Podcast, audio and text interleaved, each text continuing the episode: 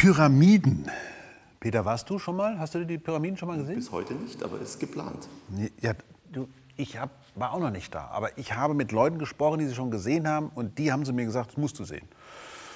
Der Eindruck muss überwältigend sein, wenn man vor diesen über 100 Meter großen Gesteinsmonumenten steht. Die müssen, und die sind ja, wenn man sie dann genau vermisst, also wenn man so vermessen ist und sch- sch- schaut sie nicht nur an, sondern man vermisst sie, dann stellt man fest, dass zum Beispiel die Cheops-Pyramide, die, die muss früher, wie weiß ich, ich habe es ich hab's auf der 146 Meter hoch gewesen sein und völlig weiß, weiß über richtig, richtig ge- gerade und weiß ist heute noch 138 Meter hoch, weil man sie zwischendurch mal als Steinbruch verwendet hat. Aber dieses Ding ist exakt in Ost-West-Ausrichtung hingestellt worden. Und die Abweichung der vier Seiten voneinander, das muss man sich mal überlegen, ist nur ein Millimeter. Stellt sich natürlich die Frage, wer hat die gebaut? Waren es wirklich die Ägypter damals? Oder waren es nicht doch? Extraterrestrisches Leben. Das ist ja eines der zentralen Fragen der Präastronautik. Sind die Pyramiden nicht doch ein Zeichen dafür, dass wir mit dem Kosmos verbunden sind? Also wie die alleine angeordnet sind, die Pyramiden von Gizeh, nicht nur die von Cheops, von der gleich noch die Rede sein wird, sondern auch von Ke- Kephren oder von Mykerinos. Nein, sondern ähm, die sagen uns doch was, das ist doch wie die Gürtelsterne des Orion, ich weiß es doch, ich sehe es doch und so weiter und so weiter. All diese ganzen Geschichten, darauf will ich aber gar nicht hinaus, sondern von dem Geheimnis, was sich hinter den Pyramiden, also nicht nur hinter, sondern in den Pyramiden verbirgt. Jetzt weiß natürlich jeder, die Pyramiden sind ähm, Gräber von Pharaonen gewesen, und zwar von ziemlich einflussreichen, also sehr mächtigen Pharaonen. Aber was steckt da wirklich drin? Die Ausgrabung, hat ja dann wirklich angefangen, man hat ja wirklich angefangen, dann wirklich in die, in die, in die Pyramiden reinzugehen. Man hat auch Grabkammern entdeckt und Galerien entdeckt, also offenbar Gänge, die notwendig waren. Also alleine nur die Vorstellung, man muss sich das mal vorstellen, es ist ja eine Unmenge an Stein verbaut worden. Und dann mussten ja die Arbeiter, die mussten ja da rein. Also die mussten ja auch beatmet werden. Alleine nur die Atemluft in dieses Gebäude oder in diesen Komplex reinzubringen, muss eine wahnsinnige Aufgabe gewesen sein. Ich bin ja vor, vor, vor, ein paar Monaten mal in einem äh, mittelalterlichen Bergwerk gewesen und habe mir angeguckt, wie es damals dazu gekommen ist, nämlich im Silberbergwerk in, in Schwarz, wie, wie, wie man in, in, in Tirol, wie man da Luft hineingepresst hat, damit die Bergleute da innen drin arbeiten konnten. Es gab ja noch keine Pumpen, keine elektrischen Pumpen, keine mechanischen Pumpen, sondern man hat dann wirklich die ganze Zeit nur, äh, haben Menschen von außen mit riesigen Blasebälgen da Luft reingeblasen. Also alleine nur, wie kommt die Luft da rein, wie kommt es auch wieder raus, kommt, also ab, es muss, muss ja irgendwelche Abluftschächte geben. Also gut, das sind jetzt mehr so die, wie soll ich sagen, mehr die, so die konkreten Fragen. Aber was steckt da noch alles drin? Man hat dann also eben Grabkammern innen drin entdeckt und war dann doch ein bisschen enttäuscht. Ist das wirklich alles? Also ist da nicht mehr? Man kannte ja von anderen Königsgräbern, nämlich dem von Tutanchamun zum Beispiel, kannte man ja, dass selbst so ein, sagen wir mal, so ein relativ unwichtiger Pharao wie der Tutanchamun, also alles voller Gold, großartig, Howard Carter lässt grüßen und so weiter und so weiter, der berühmte Fluch des Pharaonen, die, die berühmte Fluch des Pharaonengeschichte, aber offenbar bei den, bei den Pyramiden da gar nichts zu finden. Und so wird schon immer vermutet, da muss doch noch mehr sein in dieser Cheops-Pyramide. Bleiben wir mal bei ihr, da muss doch noch mehr sein, da gibt es doch ein Geheimnis. Also wenn wir schon nicht genau wissen, wer sie gebaut hat, obwohl es gibt ja Berichte. Sie sind allerdings 2000 Jahre alt. Also das heißt, die sind 2000 Jahre nachdem die Pyramide gebaut worden ist, ähm, erst veröffentlicht worden. Und da war ähm, ein Geschichtsschreiber namens Herodot, der eben darüber berichtet hat, dass irgendwie Hunderttausende von Menschen an den Pyramiden gearbeitet haben sollen. Und er berichtet auch von Hebevorrichtungen, so dass man also wenigstens im Prinzip etwas darüber weiß, dass es gar nicht die Astronauten, äh, die extraterrestrischen Astronauten waren, also irgendwelche Außerirdischen, sondern dass die Ägypter von damals durchaus in der Lage gewesen sind, mit großen Maschinen, tatsächlich aus Holz, die ursprünglich übrigens dazu gebaut worden sind, Wasser zu schöpfen, tatsächlich in der Lage auch gewesen wären, große Gesteinsblöcke zumindest auf die Höhe zu bringen. Wobei der Aufwand war gewaltig und die Ausgrabungen bei Arbeitersiedlungen direkt in der Nähe der Pyramiden, die haben auf jeden Fall schon mal Aufschluss gegeben. Das waren spezialisierte, hochspezialisierte Fachkräfte, die an der Pyramide gearbeitet haben. Von großen Sklavenheeren von Hunderttausenden kann nicht die Rede sein. Man hat sich die besten Handwerker der Zeit geholt, um ein solches monumentales Kunstwerk zu schaffen. Und da ist natürlich nochmal, je mehr also bekannt wurde, was für ein Aufwand getrieben wurde, um diese Dinger zu bauen, namentlich Cheops-Pyramide, umso mehr ist die Frage, was ist da drin? Was ist da drin? Und da hat man ja verschiedene Varianten. Man will sie ja nicht kaputt machen. Man will nicht von außen einfach mal äh, so, sich so durchgraben, man will das ganze Ding kaputt machen, sondern wie könnte man das praktisch mit so einer Art von Röntgenblick durchleuchten, um herauszufinden, was sich innerhalb dieser Pyramide befindet? Da gibt es ja die tollsten Sachen sind gemacht worden. Mit allen möglichen Bestrahlungen hat man versucht herauszufinden, gibt es da vielleicht noch Hohlräume, wo dann die großen Schätze des Pharaos drin liegen. Dann hat man sogar Roboter versucht, in, in gewisse äh, Gänge, ganz enge Gänge zu schicken, um damit die mal mit ihrem Licht dann, also man hat alle möglichen Kundschafter, elektromagnetische und auch elektrische Kundschafter losgeschickt, um herauszufinden, könnte sich nicht vielleicht doch noch irgendwo ein geheimer Raum befinden, in dem dann, wer weiß, was drin ist. Ja, und dann hat man ja direkt in den 50er Jahren schon angefangen, mit einer Strahlung zu arbeiten. Die hat natürlich was Besonderes. Meine elektromagnetische Strahlung, das kennen wir alle, ja, ist ja hier überall rum. Also vom Radio bis zur Gammastrahlung gibt es ja Radiostrahlung, Infrarotstrahlung, sichtbares Licht, Ultraviolettstrahlung, Röntgenstrahlung, Gammastrahlung, elektromagnetische Strahlung, die Hülle und die Fülle. Wir kennen Röntgen und so weiter, das wissen wir alles. Dass es aber auch eine Form von Strahlung gibt, die gar nicht aus Wellen besteht, sondern aus Teilchen. Die sogenannte kosmische Strahlung.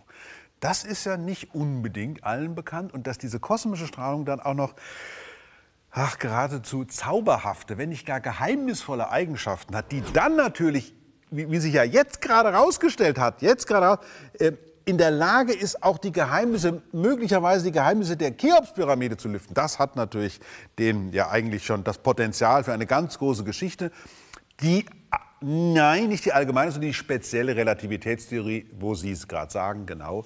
Die teilt uns ja mit, dass, wenn sich etwas mit annähernd Lichtgeschwindigkeit befindet, sich Zeit und Raum, also die Zeit und die Länge, in der dieses Ding sich bewegt, das verändert sich. Die Uhr, die dieses Ding möglicherweise am Arm hat, die geht langsamer und die Längen werden kürzer. So, was ist da passiert? Was passiert da?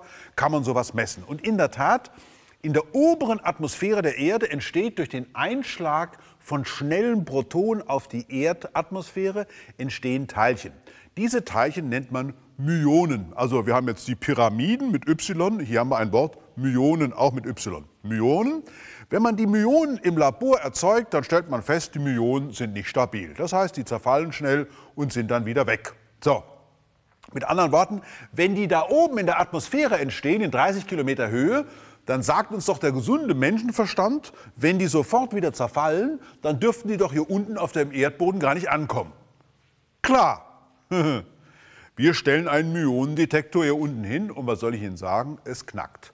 Nicht, weil es irgendwie zu kalt oder zu heiß ist, sondern weil der Myonendetektor entdeckt Myonen. Er detektiert Myonen. Wie kommen die hierher? Die sollten doch da oben zerfallen. Hm. Des Rätsels Lösung die Myonen, die dort oben entstehen, bewegen sich mit annähernd Lichtgeschwindigkeit, sodass sich diese 30 Kilometer in dem System der Myonen auf weniger als 900 Meter zusammenschrumpfen. Und das ist ihre Lebenslänge. Also Lichtgeschwindigkeit mal Lebensdauer ist Lebenslänge. So. Und deswegen kommen hier unten Myonen an. Was ist denn da so besonders an den Myonen? Ja, die Myonen durchdringen alles. Und man kann sie gut detektieren. Man kann sie also auffangen und kann dann aus den winzig kleinen Abweichungen die Myonen erfahren, wenn sie durch Gestein gehen bzw. durch Hohlräume gehen. Kann man? Na, was kann man? Genau. man kann in den Pyramiden nach Hohlräumen suchen. Das nennt man Myonentomographie. Mhm. Und so haben Forschergruppen aus Japan und aus aller Welt innerhalb der Cheops-Pyramide Myonendetektoren aufgestellt, um auf diese Art und Weise die Myonenschauer, die aus allen Richtungen kommen und dieses Material der Pyramide durchdringen, zu nutzen, um herauszufinden, ob sich nicht vielleicht doch innerhalb der Pyramiden Hohlräume befänden, die möglicherweise darauf hindeuten, dass da noch mehr ist.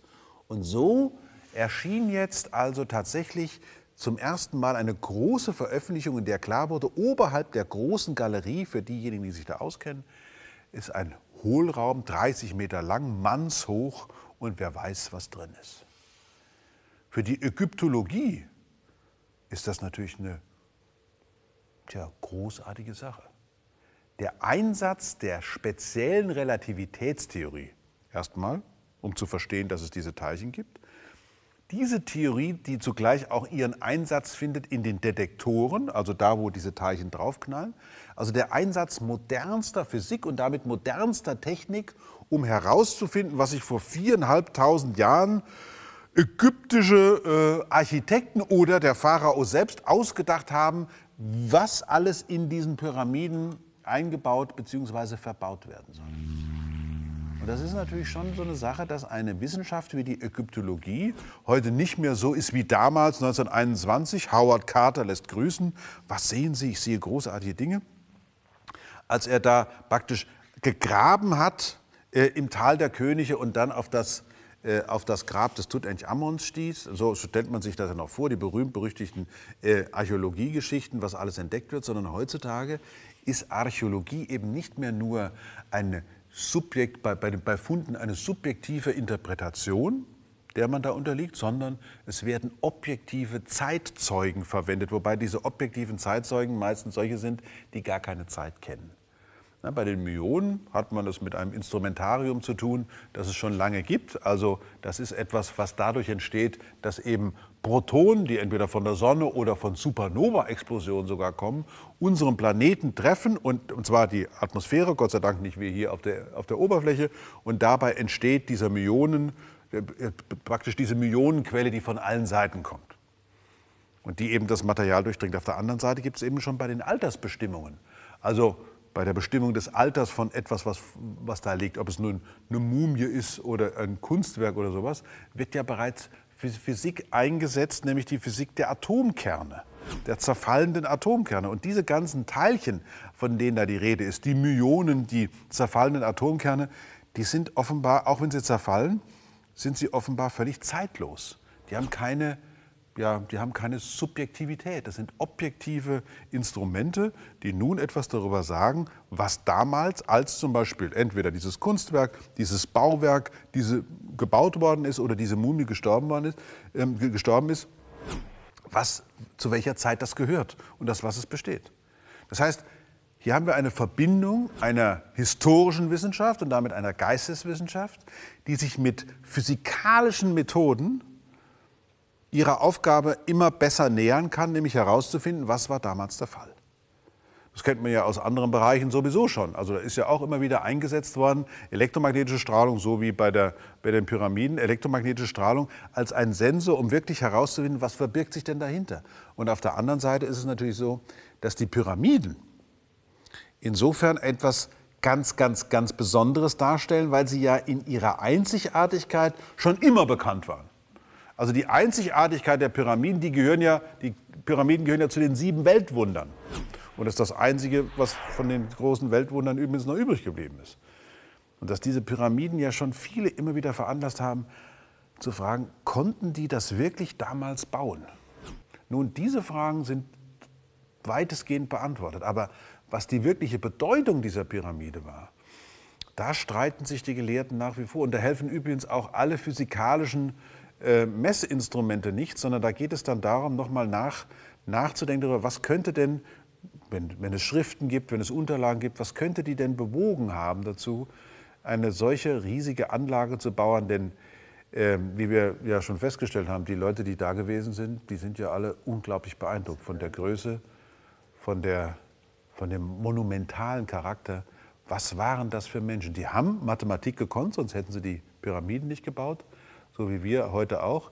Aber offenbar hat sie noch was anderes angetrieben. Und diesen Geheimnissen hinterherzukommen, da helfen die Millionen ein bisschen, aber wer weiß, was da noch für Überraschungen bereitstehen.